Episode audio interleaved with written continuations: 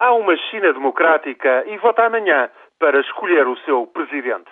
18 milhões de eleitores em Taiwan irão ainda eleger uma nova Assembleia Legislativa e os resultados são imprevisíveis. O presidente Ma Yong-ju, do Partido Nacionalista, tenta a reeleição, mas há forte probabilidade de ser vencido pela candidata Tsai Ing-wen, do Partido Democrático. A presença de um terceiro concorrente, do partido O Povo Primeiro, poderá ainda forçar uma segunda volta. As relações entre a ilha, que em 1949 escapou ao controle comunista, as relações entre Taiwan e Pequim, são, como sempre, um dos temas fortes em discussão. O presidente Ma reforçou nos últimos quatro anos os contactos comerciais e o turismo com o continente.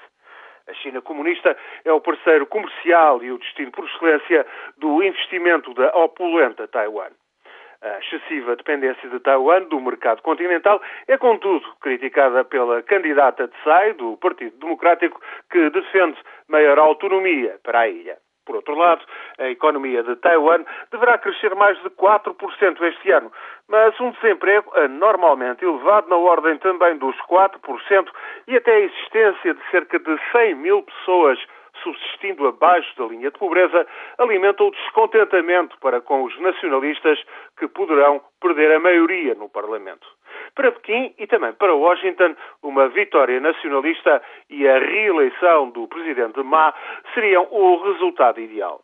A melhor hipótese para manter a atual ordem das coisas em Taiwan, que apesar de ser de facto independente, ainda que não reconhecida internacionalmente, vai alimentando a ficção de uma eventual e muito atrasada no tempo reunificação com o continente.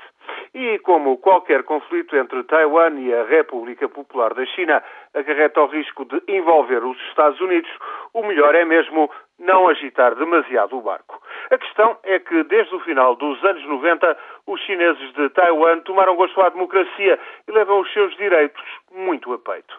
Mesmo temendo reações duras do outro lado do estreito, o eleitorado de Taiwan tem feito questão de tomar, por vezes, opções em função do que considera ser o seu interesse contra a vontade de Pequim. Por vezes, vota ignorando ameaças expressas de Pequim, até porque há, de facto, uma China democrática e tem a sua morada na ilha de Taiwan.